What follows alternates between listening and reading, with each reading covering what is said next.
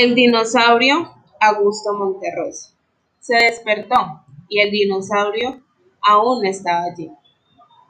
Días después, el dinosaurio despierta asustado y furioso al saber que se encontraba en un lugar oscuro donde claramente no era la capital.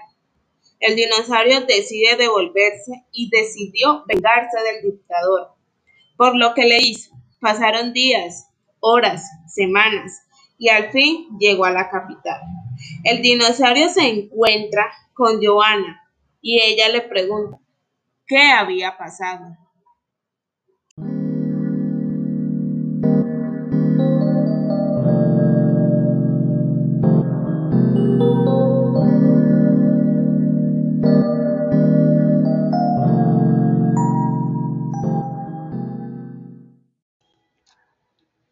El dinosaurio le había contado a Joana la versión de lo que le había hecho y cómo quedó inconsciente en un cuarto oscuro.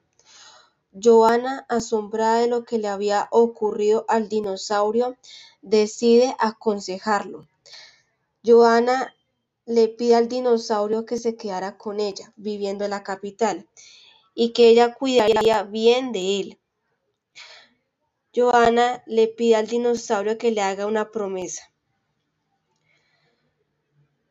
El dinosaurio le pregunta, ¿qué te debo prometer? Joana le pide al dinosaurio que deje de pelear, ya que pelear no lleva a nada, y el dinosaurio se lo prometió de todo corazón.